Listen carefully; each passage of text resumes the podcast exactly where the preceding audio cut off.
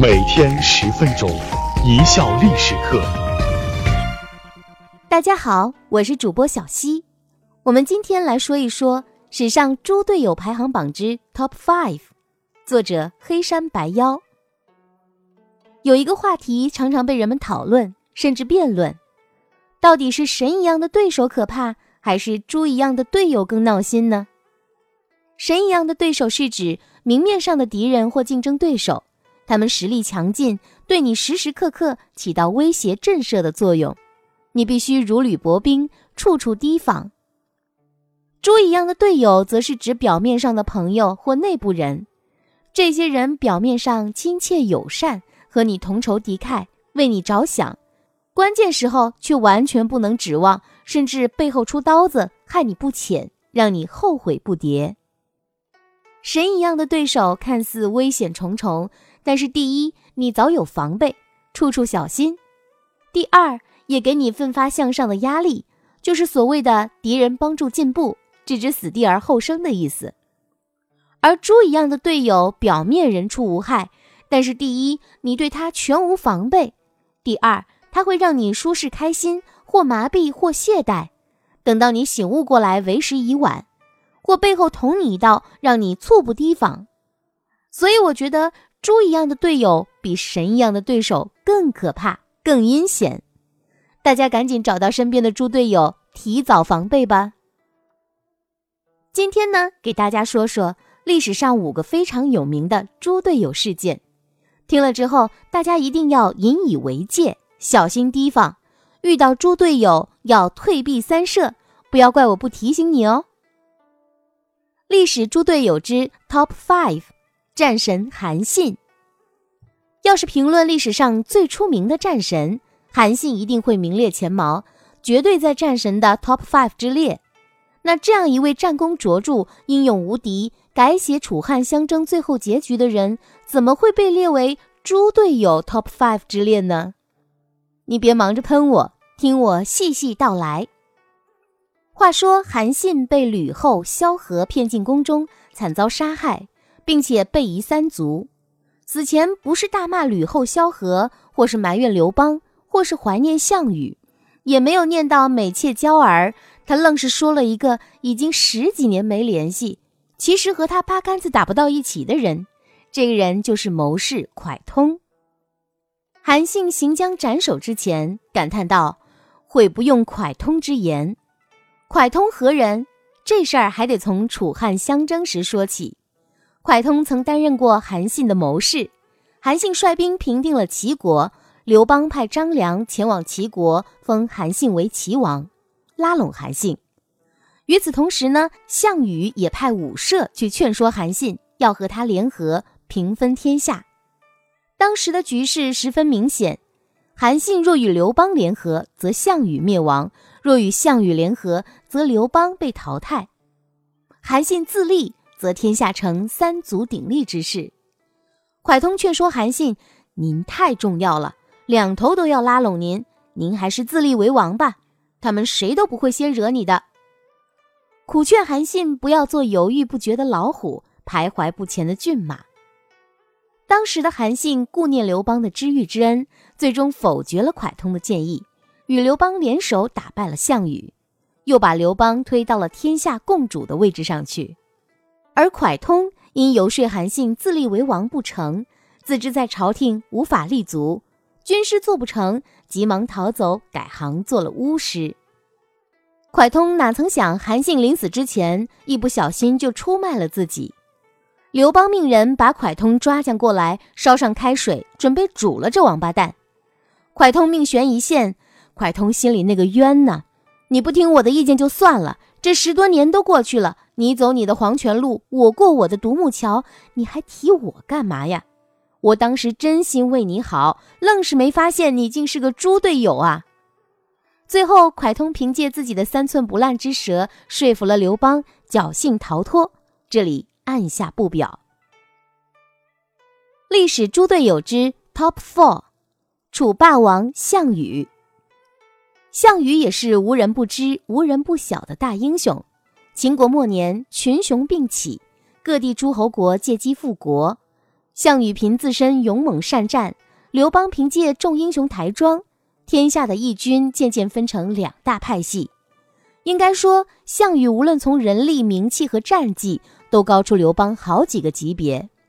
各路诸侯国拥立的盟主楚怀王约定，先入原秦国都城咸阳的为王，这就是著名的怀王之约。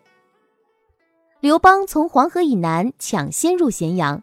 被自己的左司马曹无伤告密项羽，说刘邦有称王的野心。项羽的谋士范增也看出刘邦志不在小，项羽大怒，邀请刘邦到鸿门赴宴，准备诛杀刘邦。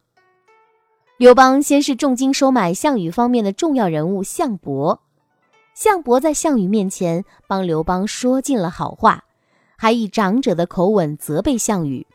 刘邦破秦是有大功的，你要杀他很不道义。刘邦带上樊哙、张良和奇珍异宝，率领一百人的亲随，赶赴项羽四十万大军驻守的鸿门赴宴。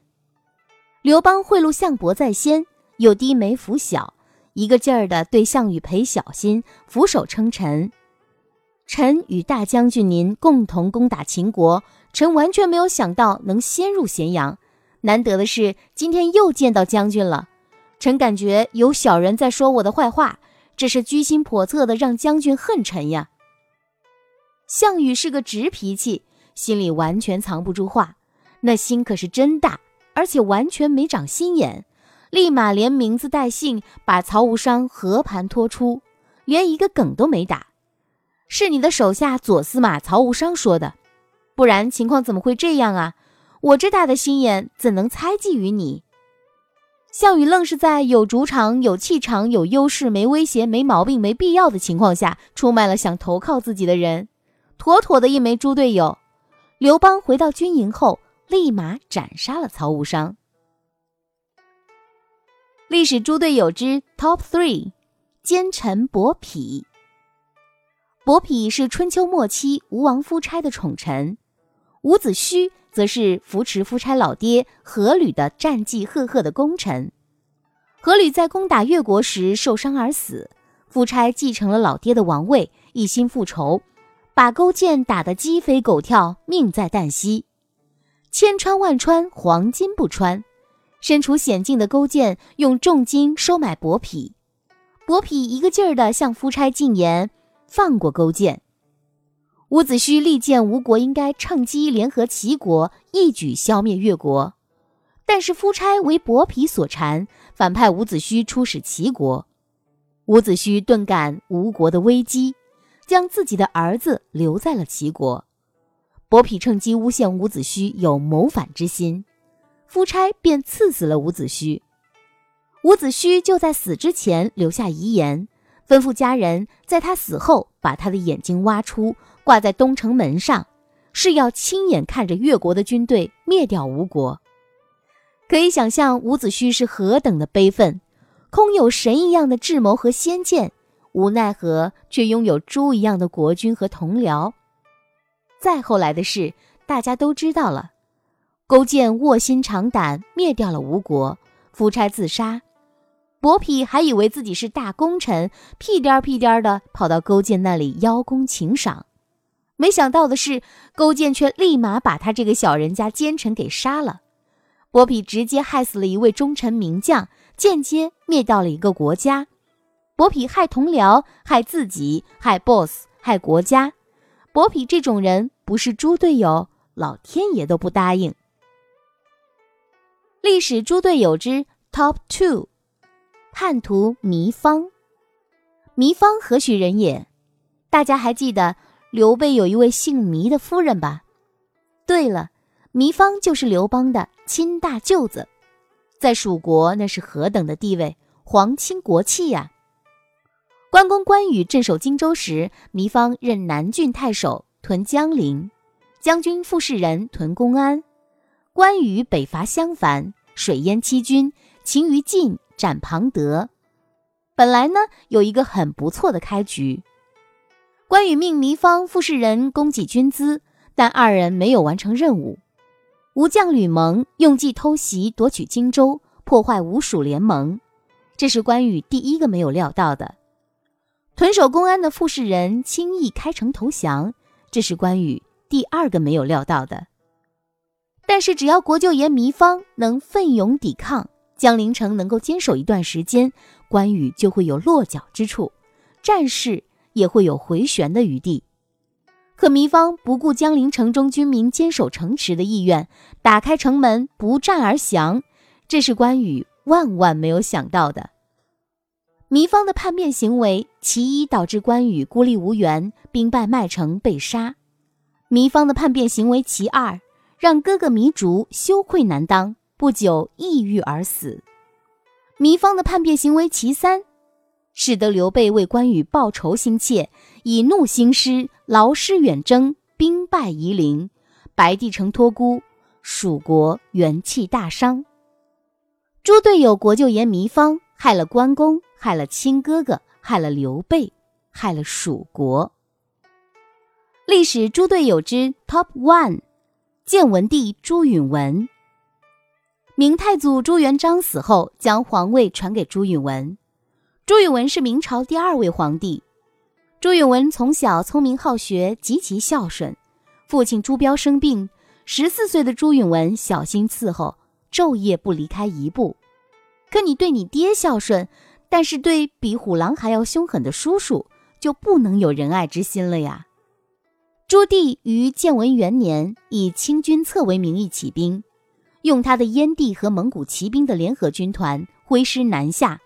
从北平一路打到南京，在第四个年头用武力篡夺了大明王朝的皇位，是为明成祖。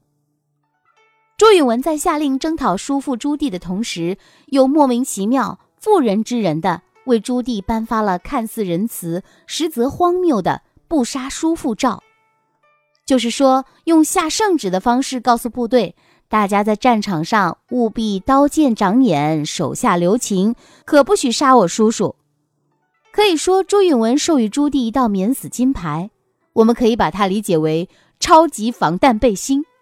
一方面，官军们顾虑重重，束手束脚，惧怕战后反攻倒算，既不敢伤害朱棣，又难以活捉，只得放任自由。另一方面，朱棣则利用这个免死金牌，肆无忌惮的敌后侦察，毫无顾忌的战场厮杀，屡屡从鬼门关下逃脱，单骑纵横，手起刀落。战场上还曾经出现朱棣的帅旗被射得像刺猬一样，朱棣本人反而没事人的奇观。猪队友朱允文为部下戴手铐，为敌人穿防弹衣，进而把自己的大好江山拱手让给了对手。上面介绍的史上猪队友 Top Five，有皇帝，有武将，有文臣，可以看出他们有的是上级，有的是同僚，有的是下级，有的是皇亲国戚，有的是奸臣小人。他们或有意，亦或无意；或妇人之仁，或粗心大意；或胆小怕死，亦或贪图富贵。但毫无例外的是，都给自己的队友带来了极大的困扰。危害是巨大的，结果是悲催的。大家碰到这样的人，可要擦亮眼睛，想方设法退避三舍，方能逃过一劫。感谢大家的收听，本节目由一笑而过影音工作室出品。